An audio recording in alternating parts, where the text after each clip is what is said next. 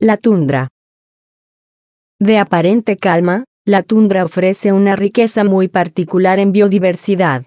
La palabra tundra significa llanura sin árboles, y eso es precisamente lo que la caracteriza. Está entre los biomas más fríos del planeta. En el norte abarca regiones de Siberia, Alaska, la parte sur de Groenlandia y norte de Canadá y Europa. Esta área es comúnmente llamada tundra ártica. También recorre el norte de la Antártida e islas adyacentes, así como zonas entre Chile y Argentina. Las temperaturas de este bioma oscilan entre los menos 40 grados en el invierno, hasta los 18 grados centígrados en el verano. Más de un tercio del carbono obtenido del suelo es encontrado en los biomas de taiga y tundra.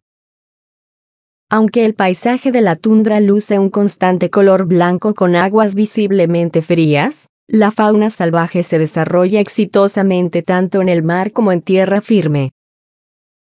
Algunas de las especies más conocidas que habitan en la tundra son el zorro ártico, el caribú, el oso polar, la morsa, el lobo, el buey almizclero, la liebre ártica, el lobo marino, el búho neval, el albatros, el salmón, la trucha, algunas especies de pingüino y varios tipos de foca.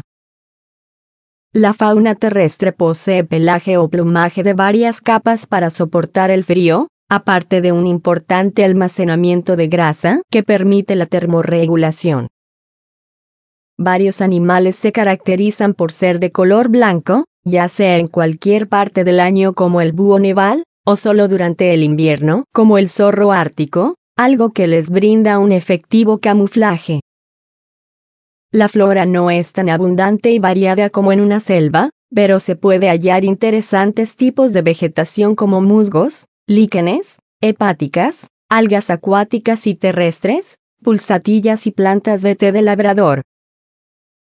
Esta vegetación viste de colores los paisajes de la tundra durante el verano, pues el deshielo y los rayos solares dan paso a su crecimiento.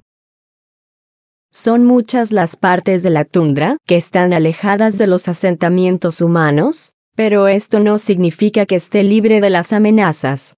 La vida silvestre de este lugar es muy vulnerable a las tensiones ambientales, como la reducción de la capa de nieve o las temperaturas cada vez más cálidas provocadas por el calentamiento global.